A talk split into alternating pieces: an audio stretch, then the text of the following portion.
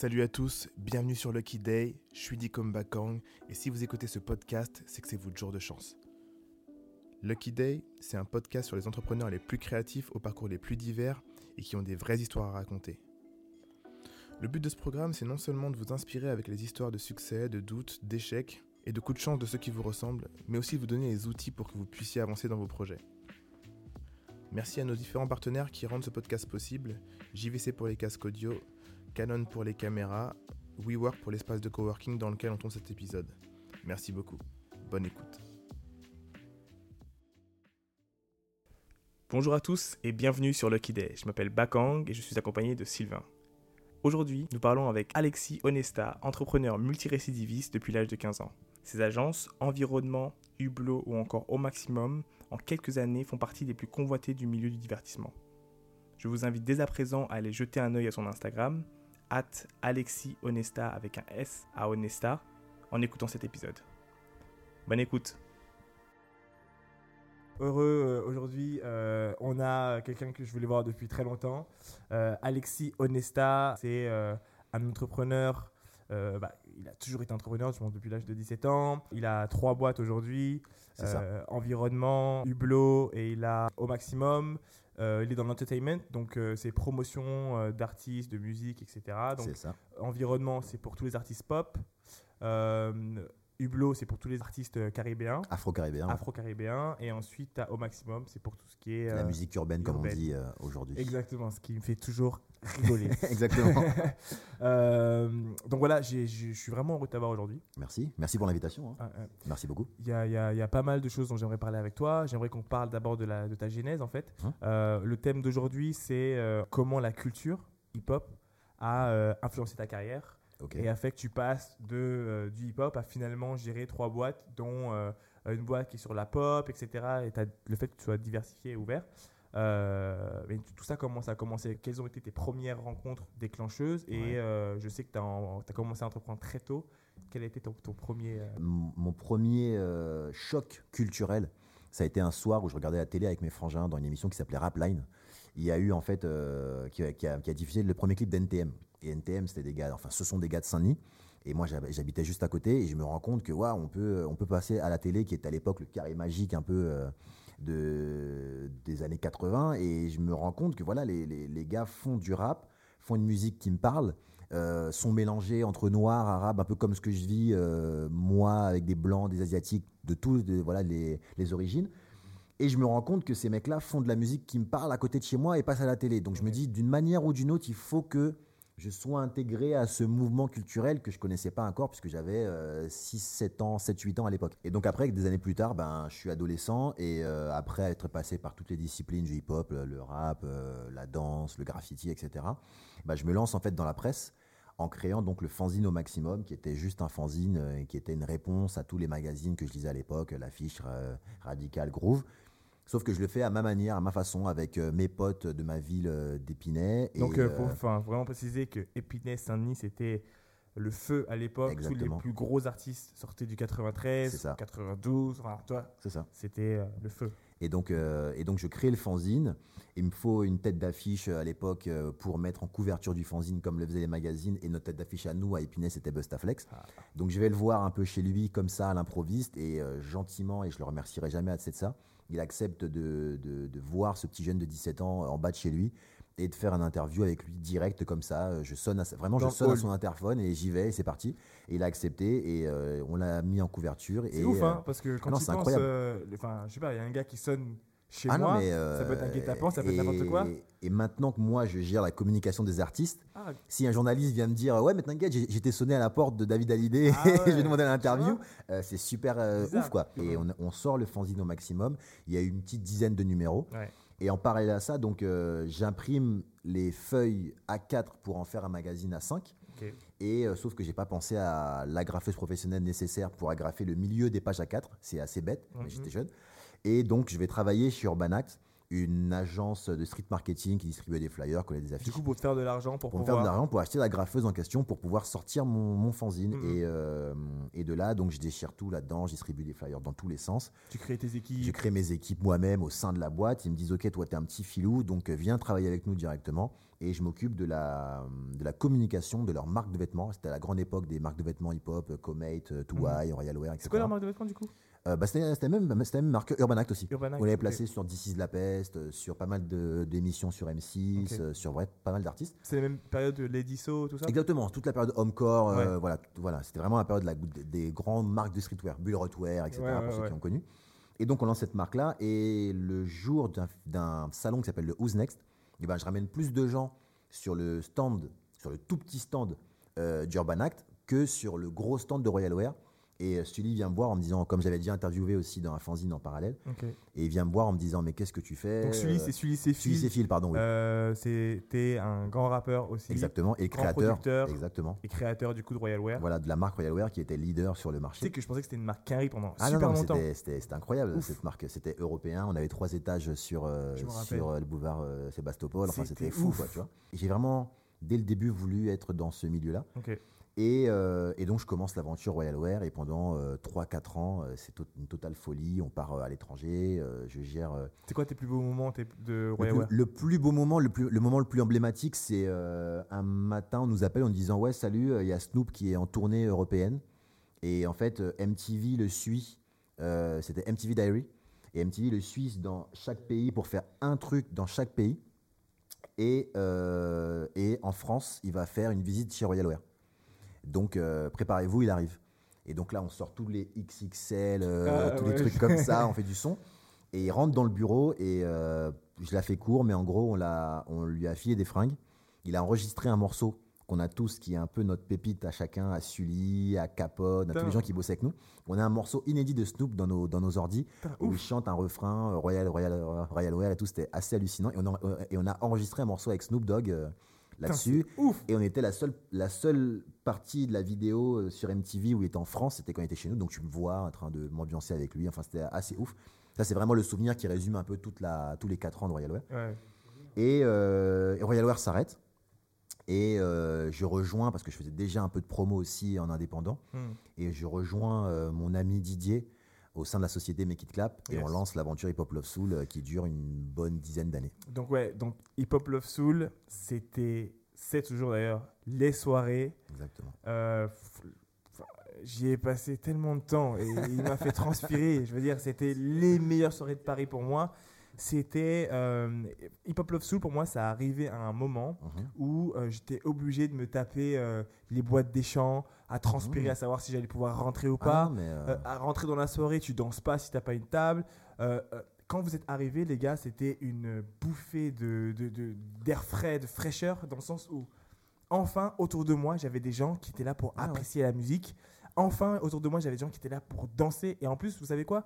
Quand on danse et qu'on transpire, on a envie de consommer, c'est ça. tu vois? Donc, euh, laissez-nous entrer, tu vois. Et, et c'était toute une période où il y avait plusieurs choses. Excuse-moi de, Mmh, vas-y, parler, vas-y. mais il y a deux choses.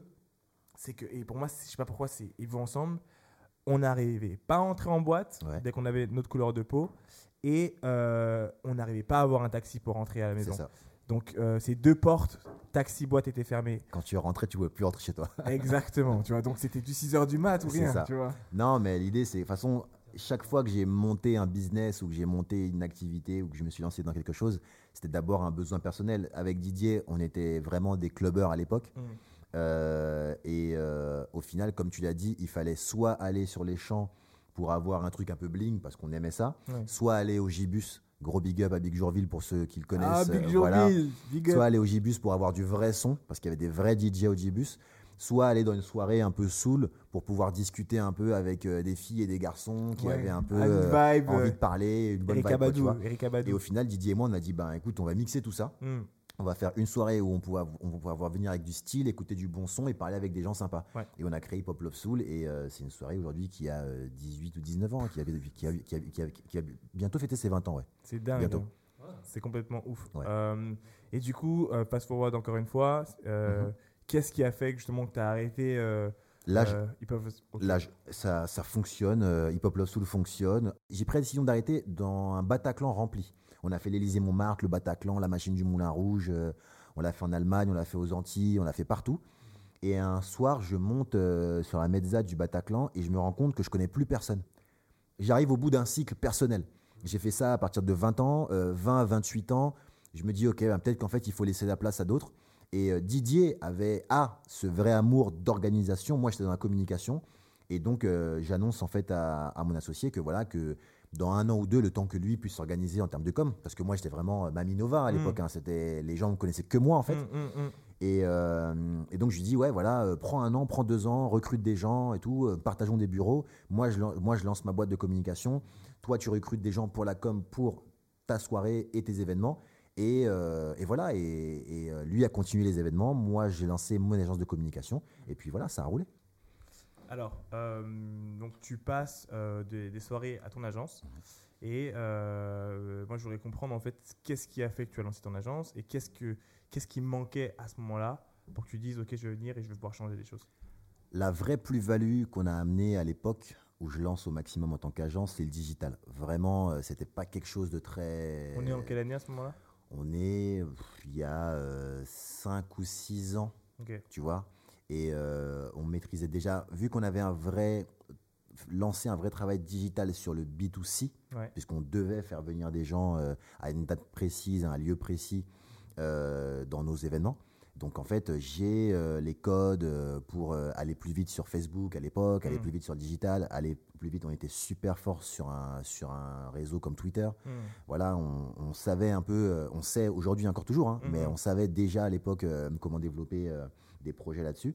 Et donc vraiment, c'est ce pourquoi les, les labels, euh, les labels indépendants, les majors euh, nous appellent au, au- au départ. Et euh, on a déjà une petite touche. Moi, ma vraie volonté, c'est de bosser dans la musique, Mm. mais lançant mon agence et ayant un peu peur un peu de, de- de manquer de, de contrats, je vais me lancer dans tout. Donc je bosse avec, euh, avec euh, des cuisiniers, avec des sportifs, avec des, euh, des Ça, tout écrivains.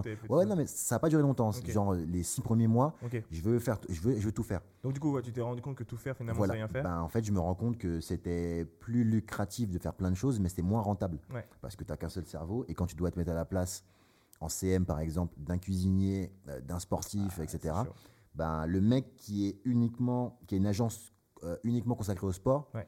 est beaucoup plus efficace que toi. Le mec qui a une agence uniquement consacrée au- à, à- à la food Ouais. est beaucoup plus efficace que toi. Donc, moi, ce que je connaissais, c'était la musique. Mm. Donc, je me suis dit, OK, on va se focus là-dessus dans un premier temps, on va Mm. se calmer un petit peu. Et on re, au bout de six mois, je recalibre euh, l'agence autour de la musique. Mhm. Et là, après, voilà, depuis, euh, depuis c'est la fou. Euh, Est-ce que c'est à ce moment-là que tu fais ta deuxième rencontre d'Emdash Ah non, Demdash, c'était bien avant. Demdash, c'était à l'époque où j'étais justement. Demdash, c'était au début d'Urban Act. Alors, pour rappeler Demdash, Voilà. Demdash, c'est pour moi. En fait, pour la petite histoire, euh, Alexis, c'est quelqu'un qu'on appelle aussi Demdash. exactement, exactement. Euh, euh, donc, Demdash, c'était l'associé de Jay-Z de chez euh, Rockefeller. Voilà. Donc, euh, de un chez label Roca, plein de choses d'ailleurs. Comment? De chez Roca, plein de choses. En Donc, fait. ouais, Roca, plein de choses. Rockaware, etc. Donc en fait, c'est euh, avec Jay-Z et Demdash et quelqu'un qui s'appelle Biggs, donc trois associés, ils ont créé ce label. De ce label-là, ils ont euh, créé une marque de vêtements, ils ont créé une liqueur, je crois, à un liqueur. moment, ils ont créé un parfum, Des films. des films, enfin, de ils, ils ont fait énormément de choses et c'est. euh, euh, c'est pas les premiers, hein, parce qu'il y a eu euh, des gens avant ça qui nous ont montré comment faire mais ils ont fait partie de ces gens-là qui ont su exécuter finalement le fait que la culture hip-hop était un business énorme et qui, se, qui découlait en plusieurs disciplines et que euh, il fallait jamais se, se, Se cantonner. se cantonner à euh, une seule chose. Ils ont commencé par la musique, la musique ça a toujours été la porte d'entrée pour ensuite euh, faire euh, d'autres choses et être super euh, successful dans ces choses-là. Ouais, ma- bah, ma rencontre avec lui résume un peu ça. C'est-à-dire qu'à l'époque, je faisais donc des interviews pour mon fanzine. Mm. Et on m'appelle en me disant Ouais, il y a Damon Dash qui est, qui est là. Donc, moi, j'étais vrai, enfin, je suis un vrai grand fan de Jay-Z. Je le Donc, je confirme. connais, donc, je connaissais, je connaissais déjà ce nom-là, alors, alors que très peu de gens en France s'intéressaient un peu au crédit derrière euh, Ouais, les vrai. albums de chacun. Et donc, moi, je fonce. Et, euh, on arrive au Plaza Athénée. Je savais même pas ce que c'était. Je t'avoue, quand on m'a donné l'adresse, je savais même pas que c'était un hôtel euh, extraordinaire. J'étais vraiment jeune à l'époque. Mhm. Et donc, on arrive là-bas et euh, en short et tout, c'était l'été. J'étais avec Sin Danou, qui aujourd'hui travaille chez, euh, chez BET. Signe que je rencontre que de temps en temps, Ouais, ouais. mais il faudrait que j'apprenne à Voilà. le Je connaître. l'appelle, je lui dis viens, on y va et on se retrouve là-bas. Et, euh, et euh, on, on débarque là, on reçoit un sac avec des fringues et des mixtapes dedans. On nous assoit en disant ok, regardez les mecs. En fait, on nous assoit devant un escalier où tu avais donc un défilé euh, hommes-femmes, euh, rockaware qui se passe en fait devant nos yeux dans la suite qu'avait loué Demon Dash. C'était assez fou. Ouf. Et après, je buvais même pas d'alcool. euh, il me sert une- un, tiens, un verre de liqueur et il me dit Ok, on fait l'interview. Donc là, en fait, tu es dans un mood où l'interview il peut que bien se passer, tu vois. Et, euh, et j'avais pas très bien compris réellement quel était le rôle de ce mec. Mais c'était un peu peut-être mon deuxième choc après NTM. Je me suis dit Ok, ce mec, il m'intéresse et donc je vais le suivre vraiment. Et comme tu l'as dit, après, ben voilà, ça te donne. Euh, Rockaware, Rockafilm, euh, Armadale, euh, Rockafella, bien sûr, le label, euh, et plein d'autres choses. Quoi. Donc, Mm, c'était, c'était, même, c'était, les premiers, par contre, à avoir des sous-labels au sein. On parle Ah, souvent, oui. tu vois, c'est, ça vrai, un peu. Vrai, vrai. Le, le vrai truc intéressant avec Damon Dash d'un point de vue business, c'est que tu vois, euh, très tôt, il a compris qu'il y avait Rocafella, Hmm. qui était en fait un parapluie.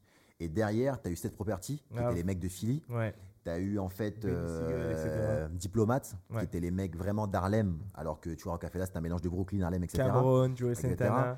Et tu as eu vraiment différentes. Tu as même eu un moment, euh, une sorte. de- ça s'appelait Rock La Familia, Ah oui, qui je me rappelle. toute la partie un peu latino, Oui, hispanique et rappelle, tout. rappelle. Donc vraiment, voilà, c'était différents, différents crews Mm. euh, qui étaient vraiment. c'était hallucinant. Et ça, le, le seul move comme ça réel qui a fonctionné dans le rap, ça a été quand les mecs de Cash Money Hmm. ont monté Young Money et Young Money qui a, qui a- qui a donné ensuite Drake, Nicki Minaj. Ça, Ouais. c'est vraiment le truc qui a été la, la passation de pouvoir, même si ça s'est mal fini en termes de, de contrat, de bif, tout Business, ça, voilà. Mais la passation de pouvoir. Mais là, lui, il avait déjà fait euh, bien des années avant, quoi. Non, c'est vrai, c'est vrai que c'est c'est quelqu'un, et c'est pour ça que vous ressemblez beaucoup, c'est quelqu'un qui, a- s'est toujours dit non, mais moi je vais le faire moi-même, tu vois. Ah ouais, il faut que ce soit fait par moi C'est ça, et je vais. c'est ça. Vois, c'est créer de la valeur C'est et ça. savoir la garder derrière. exactement. Donc, euh, donc ouais, grand, grand rendez-vous pour toi. Donc, du coup, fast forward, tu fais ton agence, Mhm. ça se passe super bien, tu te focuses sur la musique. Qu'est-ce qui t'amène vers justement la création de- d'environnement, donc euh, agence pop, euh, et euh, je crois que tu as commencé d'ailleurs par Hublot. Non, j'ai commencé par environnement. Environnement, J'ai commencé par environnement. Hublot, en fait, j'avais déjà un pied dans le milieu afro-caribéen parce que à l'époque des concerts, j'ai produit plein de concerts afro-caribéens. Ok. Donc, euh, Admiralty, on était les premiers à mettre calage sur scène à Paris. On a fait plein de concerts ici et là-bas. Donc, j'avais déjà un pied là-dedans. Hmm, Mais je me concentre sur l'urbain pour monter l'agence. Et euh, je bosse pour un groupe qui s'appelle Madame Monsieur sur leur premier EP Tandem. Et sur cet EP-là, il y a en featuring euh, Youssoufa, Esprit Noir, etc. Donc, Comment, on- mais comment, comment, comment tu. Le label m'appelle. Il y a beaucoup de euh, rap en featuring sur cet EP pop. ouais, Chaque morceau est quasiment un featuring avec un rappeur. Ouais. On est l'agence, euh, entre guillemets, numéro un sur le rap. Ouais. Et donc, on m'appelle pour bosser la promotion de cet EP-là. On déchire tout. Et, euh, et euh, de là, je fais une vraie rencontre avec le producteur de Madame Monsieur, Guillaume Silvestri. Et on se parle et on se dit que, ben, en fait, on- ce qu'on fait dans le rap, on peut le faire sur la pop. Et donc, je lance environnement, je lance environnement qui est en fait, euh, on fait la même chose qu'au maximum, c'est-à-dire du community management, de la promo et de l'activation digitale, mais on le fait pour la pop. Et la première qui a eu confiance en nous après donc l'épisode Madame Monsieur, la première qui a eu confiance en nous, c'est Tal. Tal chez Warner. Ok, ok, Voilà. Euh, et du coup, euh, quand tu fais ce move-là, Mhm. c'est quoi la différence? C'est quoi l'état du, du- du milieu à ce moment-là? Les gens, tes compères, les confrères, Ouais. ceux qui font ça? Ouais. et, et, et, finalement, qu'est-ce que tu, qu'est-ce que signifie ce, ce move que tu fais Tu vois? Bah, il signifie, en fait, c'est triste à dire, parce que vraiment, c'est parti d'un constat assez euh, affligeant. Mais en fait, on se dit qu'au maximum, bah, comme ça fait euh, longtemps qu'on fait du rap, on sait faire que du rap. Donc à chaque fois qu'il y a un appel d'offres pour euh, de la promotion pop, bah, on fait pas appel à nous, en fait. Hmm. Alors que ce qu'on fait, l'énergie du rap et ce qu'on fait euh, de la promotion, du CM et de l'activation digitale, on peut le faire aussi dans la pop, Mm. puisqu'on l'a fait avec Madame Monsieur.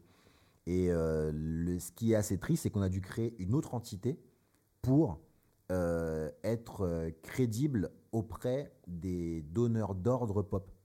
Ok. Ça vient de là en fait. Et environnement, le nom vient de ça, parce que souvent en Putain, fait, c'est ouf, maintenant que j'y pense, oui. ah ouais, souvent le, le nom vient de, enfin, environnement, ça vient du fait que souvent l'excuse des médias et des euh, labels pour prendre ou pas un artiste, c'est ah ton artiste il est super. ton artiste il est top, mais il manque d'environnement. Et l'environnement, c'est quelque chose d'assez flou, tu vois. C'est il manque de vibe, de concept, de d'entourage, De de, médias. Voilà. Et ben, tu veux de l'environnement, on va t'en donner. Ok. Et voilà le problème. c'est- parti de là. Et, euh, et voilà. Et donc environnement, c'est c'est né comme ça. Et, euh, et depuis, ouais, belle histoire aussi. Tal, Shai, Bébé Brune, Madame Monsieur, Bilal Hassani, euh, plein d'artistes, David Hallyday, euh, Mhm. plein d'artistes avec lesquels on a collaboré. ouais. Ok, donc du coup, euh, tu lances Environnement, Mhm. euh, tu lances juste après, du coup, Hublot. Là, c'est d'un point de vue économique. C'est-à-dire que j'avais un problème, c'est que dans la musique urbaine et dans la musique pop, disons que du 15 juin au 15 septembre, bah, il n'y a, plus de contrat en fait. Mm. C'est-à-dire que les artistes sont, sont soit en tournée, soit en club. Euh, les labels sont un peu en off au moment de signature. Il n'y a pas de sortie d'album durant l'été, sauf les gros, gros, grosses marques.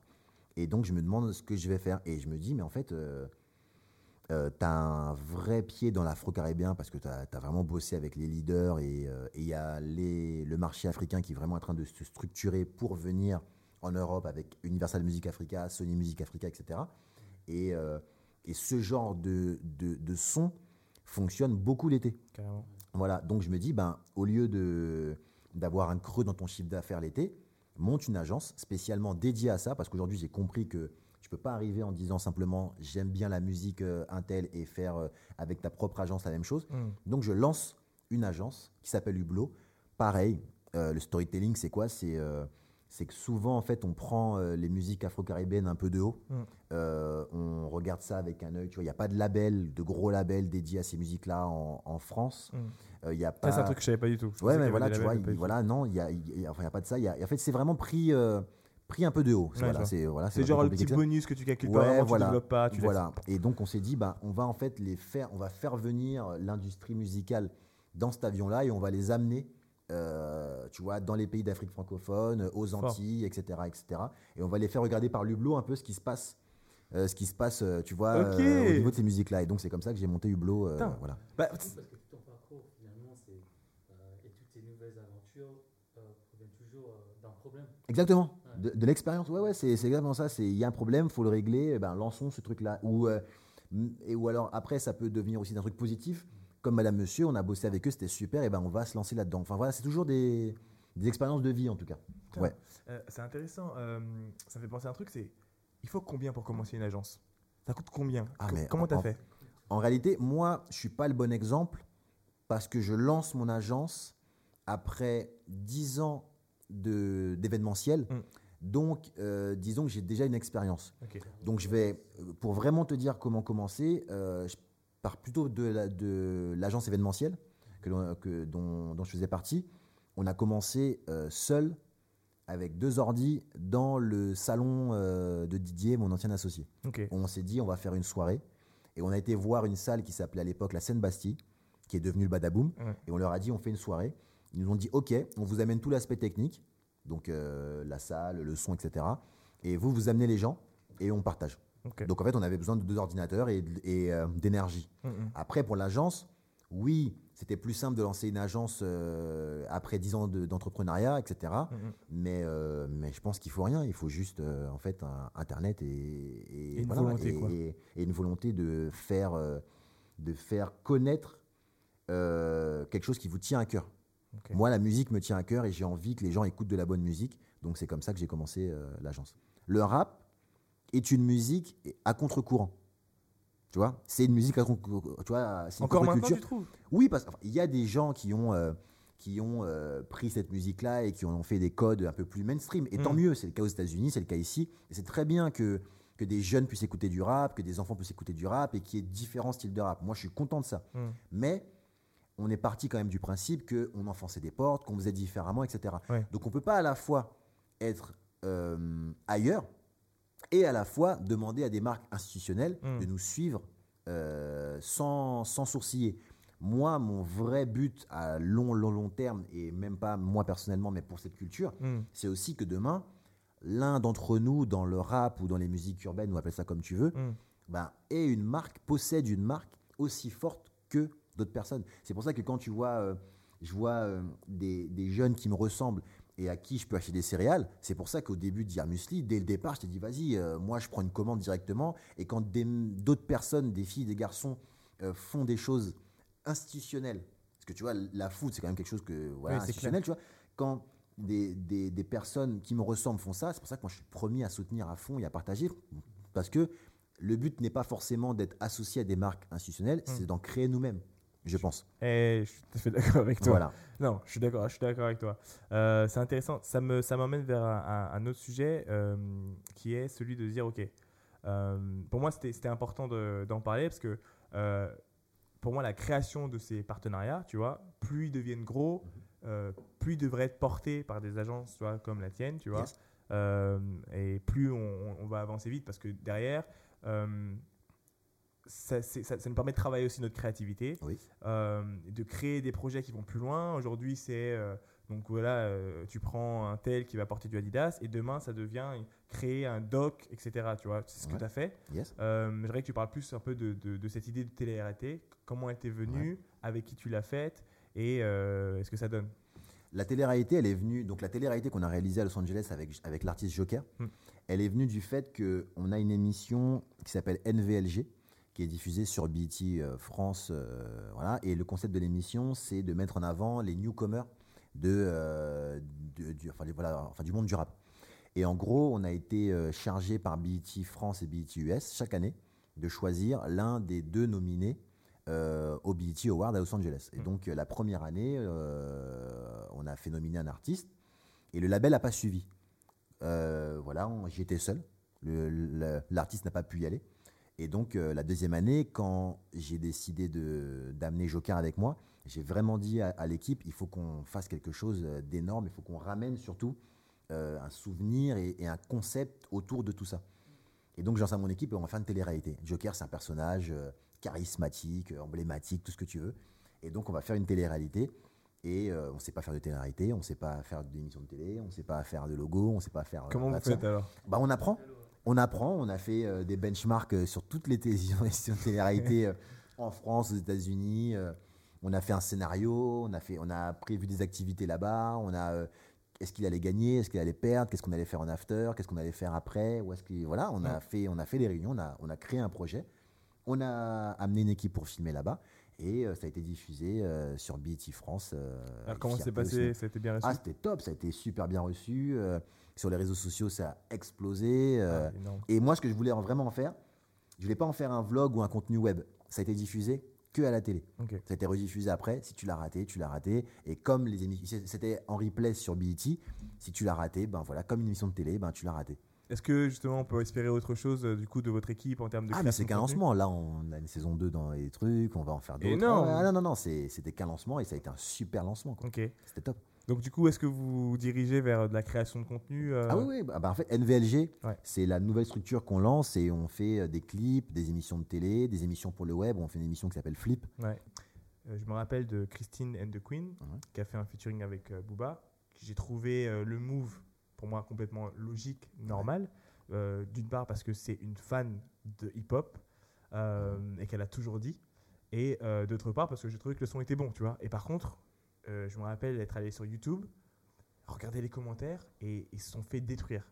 Euh, Ils sont fait détruire par, Par- les fans de Christine. de Christine. Oui, bien Ouais. sûr, par les fans de Christine.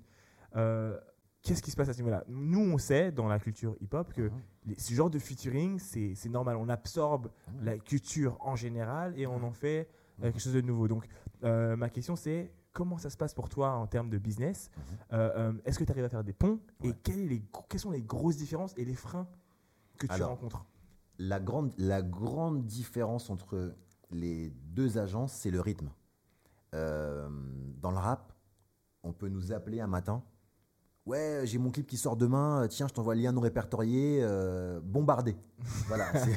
voilà, les, euh, en gros les, euh, les, les briefs. Voilà, dans le rap. Dans la pop, en général, il nous arrive souvent d'aller, de rencontrer les artistes avant, de discuter avec eux, euh, parfois même d'aller en studio euh, avant même que le- que l'album soit définitif. On a des plans sur six mois.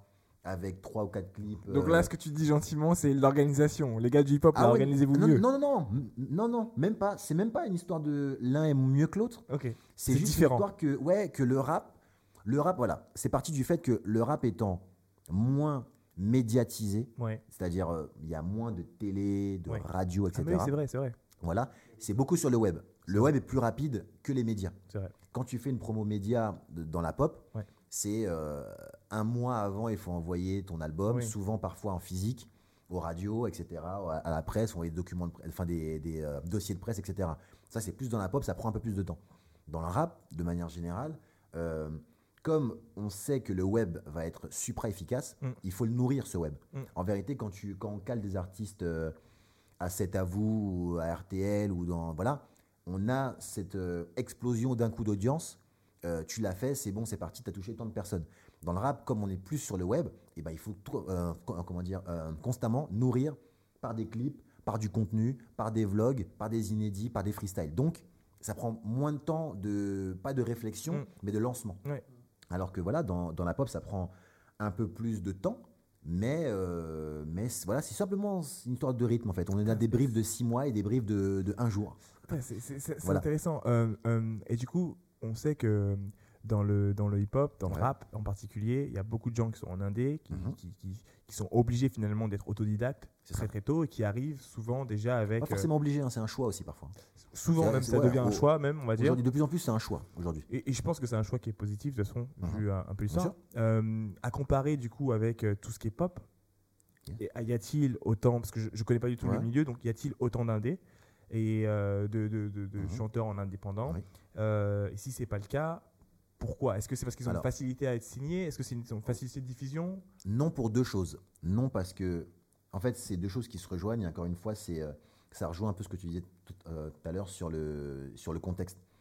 Le rap s'est toujours battu pour être signé en maison de disque.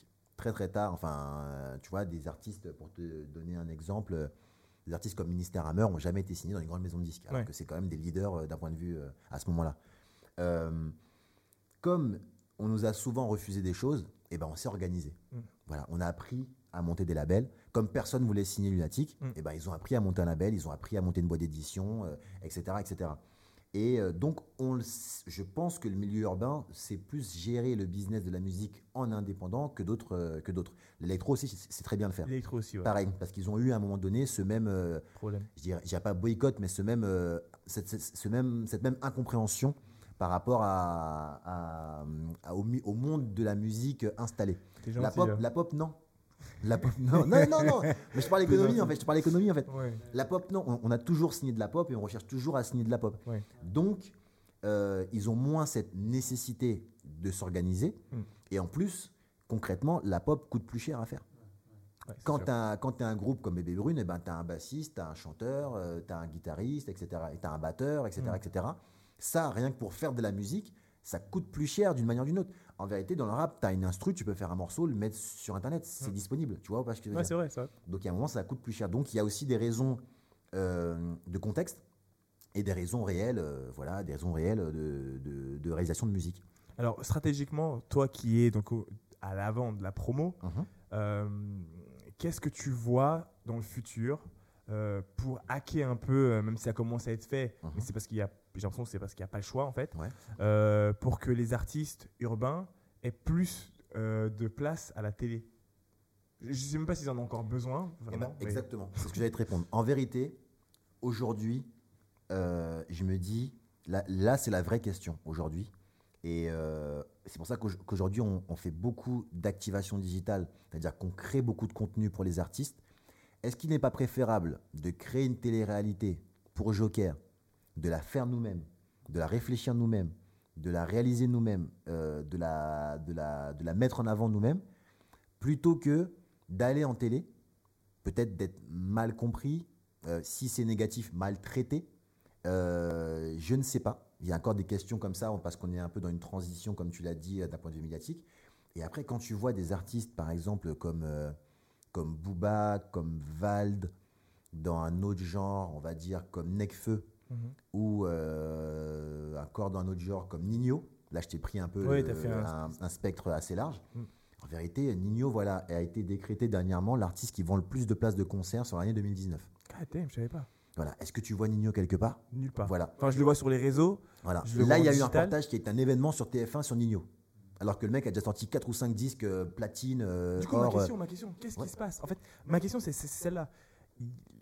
Y- a-t-il personne euh, mhm.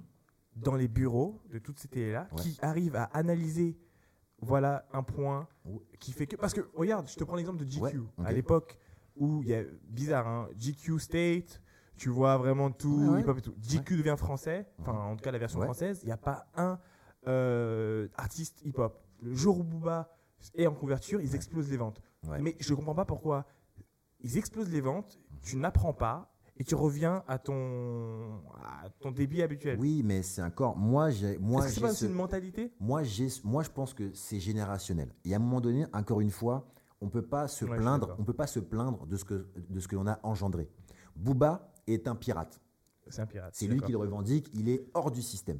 Il passe pas à la radio, il passe pas à la télé, il va pas dans l'émission de télé euh, quand on l'invite euh, basique. Il faut Ouais. que ça soit euh, 7 à 8 qui fait un reportage sur lui. Ouais. Donc on peut pas à la fois euh, se positionner. Là, on parle de marketing. Ouais. On peut pas à la fois se positionner comme étant un pirate. Et là, je parle de lui et comme dans, tout- comme dans, dans le rap de manière générale. Ouais. Et après se dire, comme la piraterie ramène tant de ventes de ceci cela, je devrais être sur TF1. Moi, en réalité, je pense que moins on sera sur TF1, plus on construira nos propres réseaux et plus on sera fort. Ah, je suis d'accord aussi. avec Tu ça. comprends ce que je veux dire Ouais, ou pas? C'est-à-dire que moi, personnellement, mon but sur euh, 20 ou 10 ans, encore une fois, et ça, c'est la mentalité des mondages, tu vois, Ouais. c'est pas qu'on soit tous euh, demain chez le futur Foucault. euh, en média, en train de s'asseoir sur un canapé ou avec le futur Drucker. Je suis d'accord. Écoutez, moi, j'adore voir euh, quelqu'un comme, euh, comme Mehdi Maizi, par exemple. Ouais. Mehdi Maizi, tu vois, il y a eu Cachin qui est encore là, qui est une, qui est une bibliothèque ouverte sur, euh, le monde, euh, une légende sur le monde du rap. Ouais. Aujourd'hui, on a la chance d'avoir un Mehdi Maizi qui prend le relais. Enfin, tu vois, c'est magnifique, ce genre de choses. Et est-ce que si Mehdi avait travaillé à JQ, est-ce qu'on aurait un Mehdi Maizi? Mais en fait, c'est vraiment le truc de. Aujourd'hui, tu as des stats, t'exploses toutes les ventes, Oui. reconnais-le, tu vois. J'ai pas besoin. Et quand je dis Oui, reconnais-le, mais encore une fois, encore une fois, est-ce que tu n'exploses pas les stats parce que les lieux où sont écoutés ces rappeurs sont les, sont, sont les uniques lieux où on peut les entendre? Si Vald était diffusé toute la journée de manière constante partout, est-ce que ça serait pas un peu moins euh, sympa d'écouter Vald C'est un exemple, hein, lui ou un Oui, autre. oui, tu je vois vois. pas ce que je veux dire? Je vois ce que tu veux Dans dire. le rap, il y a quand même un côté.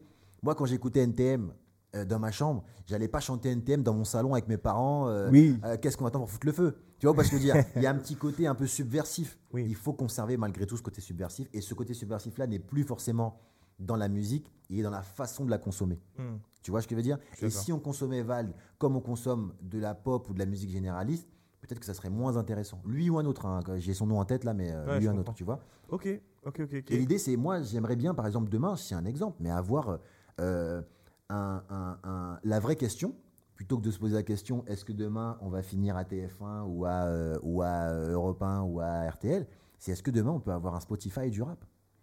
Ah, je suis d'accord. Avec des morceaux inédits qu'on trouverait que là-dessus. Avec C'est pour ça que moi, les moves euh, aux États-Unis, tu vois, de Jay-Z avec un Tidal et tout, etc., même si c'est pas spécialisé dans le Hmm, rap, hmm. mais voilà, est-ce que demain, on n'aura pas ça? Sachant qu'on est les leaders. Pour toi, si tu devais créer une application dans la musique Ouais. de demain, à quoi ressemblerait-elle? Qu'est-ce Eh ben, qu'est-ce qui manque? eh ben, je répondrai au manque dont tu viens parler tout à l'heure. C'est-à-dire que là, aujourd'hui, il y a, quand tu regardes bien, il y a un, un truc qui ne va pas. C'est-à-dire qu'on a des artistes super créatifs, super talentueux, mais qui passent par des réseaux sociaux pour développer leur, euh, leur communauté.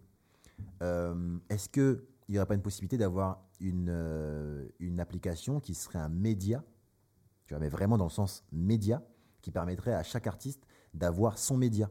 C'est-à-dire qu'aujourd'hui, on pense la créativité est bloquée par les 1 minute de post sur Instagram, par les 15 secondes de post sur Insta Story, par euh, le format de Facebook, par euh, la phrase de Twitter. Est-ce qu'aujourd'hui, on ne pourrait pas avoir accès à un média, euh, à une appli tech qui permettrait à chacun d'être TF1, d'être Skyrock? Tu vois ce que, tu vois ce que je veux Ah, dire? c'est ouf, ouais, ouais, tu vois, complètement. Est-ce que parce qu'aujourd'hui, moi- moi-même, quand je réfléchis à faire une télé-réalité avec un artiste, je me dis ah mais quand même, il va peut-être falloir euh, prendre euh, un peu d'image euh, à la verticale. Hum, hum, hum. Parce que j'en aurais besoin après pour mettre. Tu vois ce que je veux dire? À fait, ouais. Et si on avait cette application qui permettrait à chacun de pouvoir, mais d'un seul truc regroupé, tu vois, d'avoir son émission de radio, son ci, cela, pouvoir inviter d'autres personnes à faire des émissions de radio en commun, est-ce que c'est pas ce qui manque? Parce qu'en réalité, on parle des réseaux sociaux aujourd'hui comme un média, mais ce ne sont pas des médias, ce sont des réseaux sociaux. Hmm. Donc c'est très bien, ça nous a permis à tous de souffler, de pouvoir être notre propre, euh, notre propre tuyau. Hum, hum. Mais euh, est-ce qu'il n'y aurait pas aujourd'hui la possibilité Aujourd'hui, on fait une émission, on fait une émission de télé-réalité avec un appareil photo. Est-ce qu'il n'y a pas une possibilité d'avoir aussi une télé euh, Ouais. dans son téléphone? Tu vois pas ce que je veux dire? C'est quoi la suite pour toi Je crois que tu as créé une boîte d'édition déjà ou pas encore Ouais, si, ça, ça- ouais, ça y est.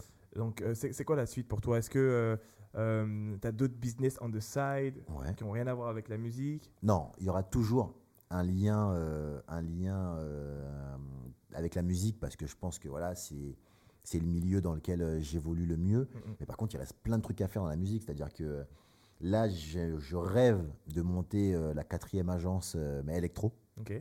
Mais l'électro, pour moi, c'est comme, euh, c'est comme le rap. Tu ne t'inventes pas une vie dans l'électro et un savoir-faire dans l'électro, même si tu es le meilleur dans ta, dans ta catégorie. Il y a quand même des choses à connaître. Et, euh, et je pense que, que je, je n'y connais rien. Tu vois, je sais faire des constats sur moi-même. Et je- donc, je cherche quelqu'un euh, pour euh, monter ce truc-là avec moi. Ça serait vraiment cool. Tu Bah, vois, d'avoir petit message, ceux Voilà, exactement, petite annonce. Ouais. Je cherche quelqu'un pour monter une boîte agence, une agence spécialisée dans l'électro avec moi. Parce que je pense qu'il y a plein de trucs à faire et que en mélangeant nos synergies rap et électro, ça Mm. pourrait donner quelque chose de, De ouf. de extraordinaire. Ouais. Ouais. vraiment.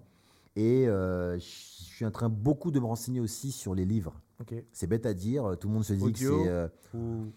les livres audio, euh, numérique, physique, appelle ça comme tu veux, mais je me dis que il y a beaucoup d'éditeurs, encore une fois, qui sortent des bouquins sur le rap Ouais. et sur les musiques urbaines et sur, les, sur la musique de manière générale, mais il n'y a pas vraiment d'éditeurs qui. euh, moi, je sais ce qui me manque quand je lis un livre dans, dans un livre musical, je sais ce qui me manque. Hmm. Je pense que ça manque à plein de gens, différents Hmm, petits hmm, détails. Et, euh, et euh, je suis en train de travailler là-dessus, ouais. Parce que les livres m'intéressent beaucoup, même si tout le monde se dit que le livre est mort et tout, etc. Je pense que le livre sera jamais, jamais. réellement mort. Et Il faut, que, il faut juste le réfléchir. sur une petite niche bien réfléchie, ben, je pense que tu peux vraiment créer quelque, quelque chose d'intéressant. Même au niveau des podcasts, on réfléchissait à, un- à une sorte de petit concept, concept mais tu sais quoi, j'ai même pas envie de le partager avec vous, les amis. mais je te le dirai en off. Voilà. Euh, Qu'est-ce que je veux dire? Donc, euh, donc euh, moi, je sais que tu m'as dit en off, je pense qu'on peut en Mhm. parler un petit peu. Tu, tu, tu réfléchis aussi à diversifier, mais ça, c'est plus en tant que personnel Mhm. vers le- le- l'investissement immobilier, etc. Oui, oui, bah, bah, tu sais, tu sais d'où c'est venu? D'où c'est venu C'est pour ça que je te dis que tout est venu de, de, de, de, de, la musique. Mm. C'est dans l'album Fort Fort Fort de Jay-Z. là. À un moment, il Ah, dit. je euh, ah non, mais tout le temps, tout le temps. À un moment, il dit. euh, je vais le faire en français, mais il dit euh, S'il te plaît, ne meurs pas dans le quartier que ta mère, où ta mère loue son appartement. Mm, mm. Prends la thune que tu fais, rachète le quartier et tu le rendras meilleur. Aïe, aïe, Et aïe. il dit une, une fois, enfin, Ah, enfin, ouais. ça donc en anglais. Et cette phrase m'a m'a voilà, m'a marqué comme plein de phrases de, de, de Sean Carter. Mm, mm. Et donc je me suis dit, bah, pourquoi pas? Et donc j'ai lancé Omax Imo. Oh là là là là Au euh, maximum Il est bon Écoute, écoute, écoute. Et voilà, donc ouais, voilà, donc euh, on achète des appartements et voilà. Oh là là. Franchement, on arrive à la fin, ça me fait tellement plaisir euh, de t'avoir aujourd'hui, sincèrement.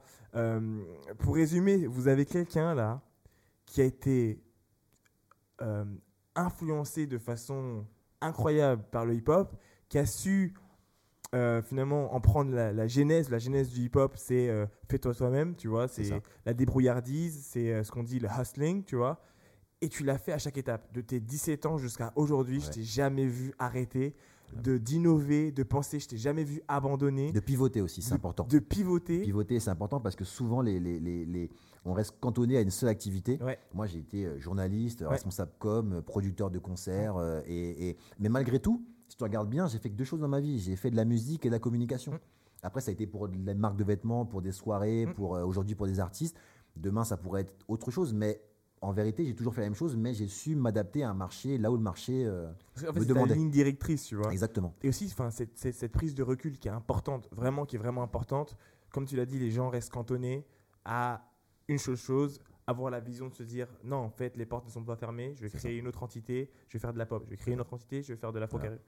Énorme. Et aujourd'hui, euh, tout ce qui concerne donc les investissements immobiliers, bravo, Merci. euh, super important euh, pour la culture, super important pour toi et pour les enfants qui vont suivre derrière. Exactement. Donc, donc La voilà. transmission. Donc ouais, Alexis, merci d'être venu. Merci à vous pour l'invitation, vraiment. Et, euh, et puis euh, on se tient au courant de toute façon pour la suite. On reste proche de toute façon. On reste On a quelques projets quelques trucs en commun. Voilà. Allez, les gars, c'était Lucky Day. J'espère que ça vous a plu.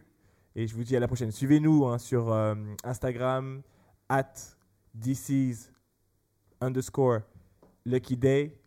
Et, euh, euh, Spotify, Apple, is Lucky Day. Lucky Day, excusez-moi. Ciao